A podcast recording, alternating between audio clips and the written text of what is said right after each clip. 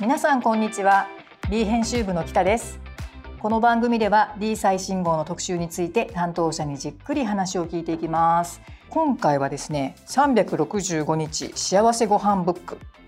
ということで今回も担当の風助こと野村くんが来てくれています。よろしくお願いします。よろしくお願いします。野村くんこれあの D の7月号でね365日幸せパンブックっていうのをやりました。パンブックね7月号でやりました、ね、はい、7月号、はい、それがねすごく好評で、うんうんうん、でやっぱりあのねトーストだったり、はい、ホットサンドだったりということですごいいまだにこう作り続けてくれている読者の方多いと思うんですけれども、うんはい、それの秋バージョンでご飯にっていうことでね、ご飯こんなに大きく大ボリュームで24ページやるのって、なかなかないんで、うん、やってても面白かったですね。新米の季節なのでね、はい、でやっぱりあの、まあ、ご飯本当にこう定番的なテーマなんですけれども、うん、お米周りが今暑いっていうふうにね、はい、あのまあ、特にまあ今年取り上げたかったところはやっぱりこうあのおにぎりだったりとか、うんうん。すごくあの行列ができるおにぎり屋さんとか話題になってたし、今回リーでは韓国のおにぎりチュモッパっていうところを取り上げたりとか、はい。うん。このチュモッパっていうのは、ね、韓国のおにぎりで、うん、そうそう今なんかすごいね来てるらしくってあのチュモッパの元みたいなのもこう売られてるぐらいらしいんですけど、うん、なんかそうそう。まあ、いろんな具あのここだったらたくあんだったりとか韓国海苔だったりとかあとなんか基本いわゆるこう基本のチモッパって言われるものにはとびこが入ってることが多いみたいなんですけど、うん、なんかそういう具を混ぜてしかもこうすごいのがマヨネーズとごま油も入ってるっていう そのなんというか すごいな韓国料理のそのなんというかこう美味しいものに貪欲な感じ、うん、確かに。こうなんか凝縮されたおにぎりなんですけどで形がこう、うん、あのチュモクってげんこつっていう意味チュモッパのチュモクっていうのはげんこつっていう意味みたいで、うん、なんか形がこう丸くてコロンとしててなんかすごい可愛いんですよね。なるほど。まあなんかサイズもね、一口サイズだから、まあ結構こってりな調味料でも、なんか割とパクパク食べれちゃうのかなって、ね、子供も好きそうな、ね、だからそう、子供のねなんかこういうサイズだったら子供も食べやすいしあとなんか結構人が集まる時とか、そういうふうな時に出してもすごく絵になって可愛いなと思ってます。はい、これはいろいろ発見がありましたよ。うんうん、それであのね冒頭のところであの、はい。ご飯同盟の白井紀子さんと白井純一さんに、まあ、基本のね美味しいご飯ってどんなご飯ですかっていうところを聞いてるんですけど、はい。うん、これ炊き方読んでて、はい、もうやってないことだらけでした。そうですね。これでも確かに僕も実際今回聞いて初めて知ったっていうことが多くて、うん、そう。やっぱりまずはもう何はなくとも冷たいお水を使うことなんですって。冷たいお水を使うだけでも味が全然変わるっていうので、そのまあ、まあ、お米を研ぐところそして炊くところ両方ともその冷たいお水を使うだけで味がもうすごくこうしゃっきりするというか。そうよね、うんうんうん、なんか私も本当にもう全然やりながらこれは絶対ダメでしょって思いながらも、うん、なんかざるで割と冬なんかお湯でやっちゃってたりとかすることもあるので。であのそうそう本当にこう粒を潰さないっていうのは私すごく以前に取材した時もなんかあの料理家の方言ってたなと思って、頭にはあったんだけど、まあ、改めてね、やっぱり洗いすぎないっていうか。あのガシガシやっちゃいけないっていうことが大事なんだなと思いました。ね、お米が割れちゃうと、もうそれだけでその美味しさみたいなのがこう出ていっちゃったりとかっていうことなので、そうなんですよ。まあ、そのお米を研ぐところもあと炊き上がってからこう混ぜる時もできるだけこうふわっと粒を潰さないようにその粒感を大事にするとすごく美味しいご飯になるよっていうことですね。なんか水の捨て具合をいつも悩むんですけど、はい、私が前に取材した時は、はい、あんまりそんなあの何回も何回も研がなくていいんですよって言われた記憶があるんですけど。そうそう、まああの今回も一応23回ぐらいが目安っていう話で、うん、まあ、うっすらその、まあ、お水入れてうっすらお米が見えるくらいっていう。やっぱりあんまり溶けすぎるとそのお米のうまみみたいなのも出ていっちゃうっていう話なので、そうそう。あんまり意外にあこれぐらいでいいのっていうぐらいでいいんじゃないかなっていう、ね、なるほどね。はい、うん、いやしかし本当に美味しそうですね。釜炊きされた。ねもう、白米だけでごちそうっていう感じいや本当に、はい、なかなかこんな写真もないんじゃない？この 白米。白米だけの。これちょっとまた紙面で見ていただきたいんですけど 白米激寄りの写真を。激寄りですよ。これあの色構成ちょっと大変だったよね。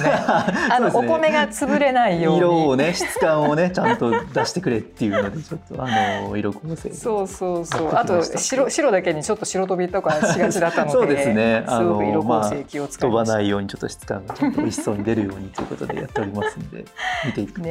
れば、はい。はい。それでもうこれもじっくりいろいろ内容盛りだくさんなんですけど、はい、特にやっぱり白いご飯に合うおかずということで、はいうんうん、具だくさん汁物、うんうんうん、そうですね、ね、もうこれ美味しそう、はい、もうね、新米が美味しいんで、まあ、あとはもう具だくさんの汁物ぐらいあればもう食卓それで完璧なんじゃないかというふうな感じのご提案でして、うん、はい、もう十分本当にこれだけでいい、うん、もう何でしょう、ね、これ。やっぱ年々年のせいかな。もうなんか白いご飯にこの具だくさん汁物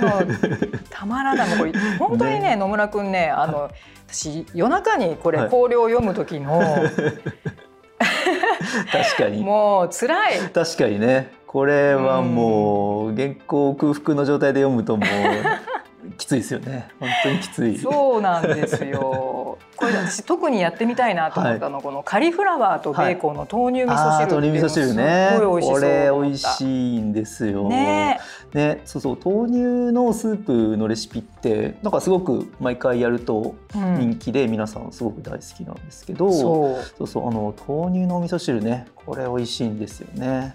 ちょっと洋風かなと思いきややっぱり味噌がねちょっと入っててだからご飯に合う味っていうところで。ね、うん、これはもちろん今回ご飯にもありますけど、はい、何まあパンにも合いそう。あもちろんもちろんそうそう。あの カリフラワーとベーコンなので、ね。うん、そうそう。あのまあ洋でも和でも両方いけるレシピかなと思いますね。いやたまらないですね、うん。うん、あとおすすめは？あとおすすめなんですかね、まあうんもつ鍋風とか、うん、ニンニクが入ってちょっとこうそうなの。パンチの効いた。あのもつ鍋風でもつが入っているわけじゃないんだけど、豚バラなんですけど豚バラで手軽に作れるんですけどあのもつ鍋のちょっとニンニクの入ったニラも入ってパンチのある感じの味でこれはね目から鱗でした、はい。はいはい、そんなそうかニンニクがやっぱ決め手なんだなっぱね思いましたね。ニンニクとニラがこう入ってくるとなんかあの、あの感じになりますよねもつ鍋のね。あの感じ。そうそうそう。ですね。すごいな。そうそう。あとあの、うん、今回あのレシピご紹介いただいた白井さんの,、あの実は隠れ一押しっていうことで、はい、あの根菜ミネストローネっていうこうこれもまた和でも洋でもいける感じのレシピなんですけど、うん、これもねなんかこうじんわり美味しいというか。ミネストローネね。そう根菜ミネストローネ。そう。これ美味しかったですね。いやこれこれですよね。そうそうですそうです。へえ。これスー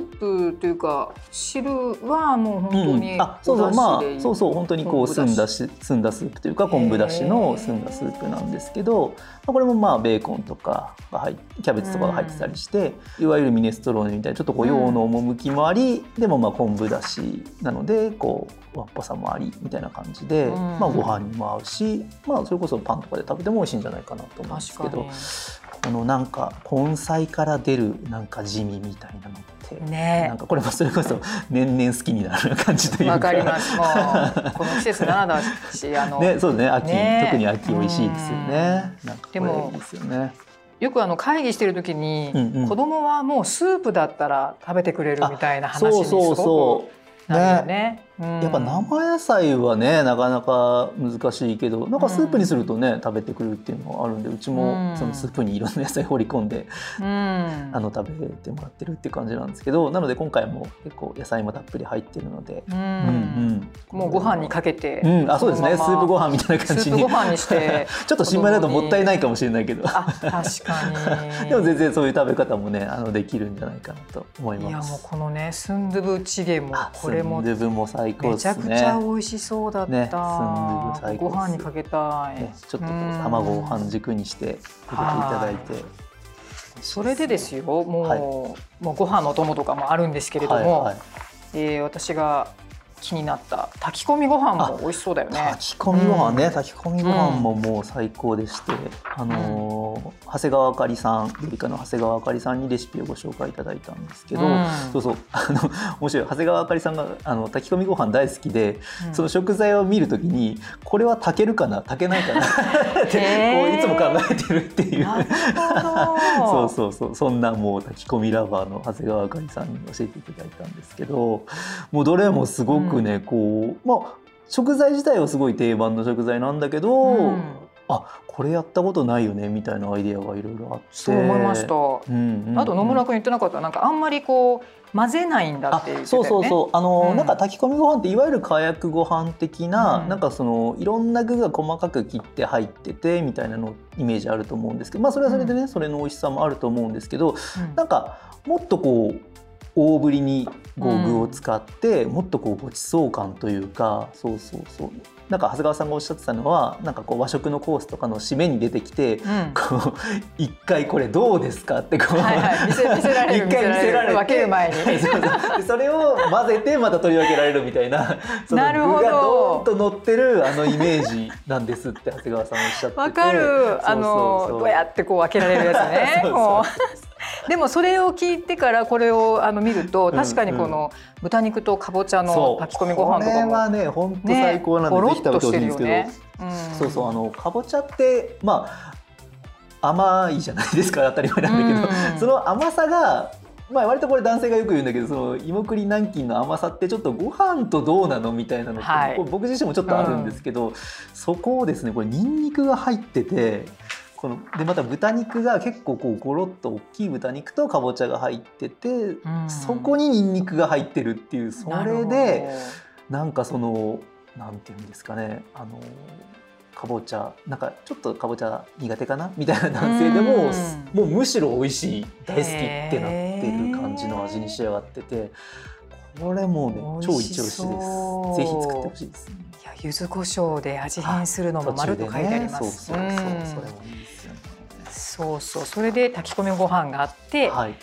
でご飯ラブなあの人のおすすめ取り寄せってことで、はいね、これももうちまちま見ちゃいますね。